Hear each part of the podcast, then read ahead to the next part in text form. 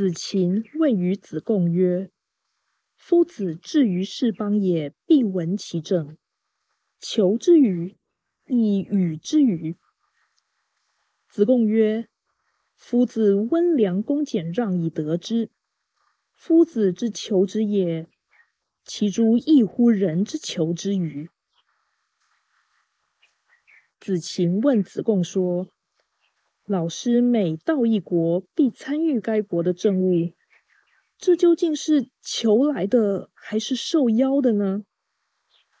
子贡说：“老师是以温和、良能、恭敬、简约、谦让等德性获得特权。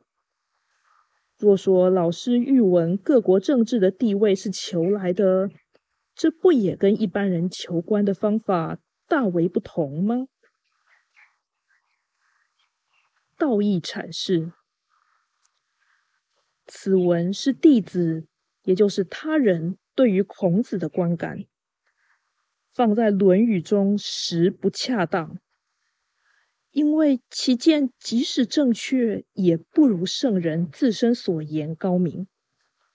若其见不正确，则误导读者之罪大矣。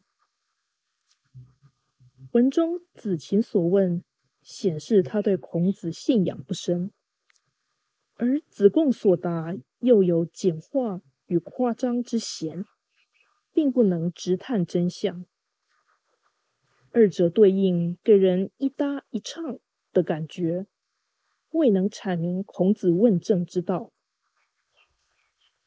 本文意指是有能有德者必受器重，这虽合理，却未必是事实。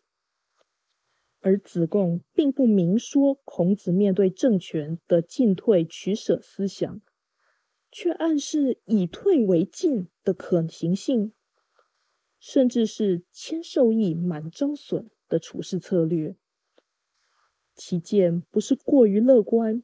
便是富有技巧，绝对不合圣人的意念。事实上，孔子参与政治有为有守，若非当仁不让，即是听天由命，完全没有暧昧，既不谦虚，也不骄傲。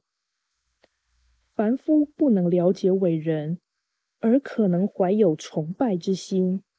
所以常常会以毅力两全或自然而然这样的论点来解释伟人成功的道理，但这么做的害处是越描越黑。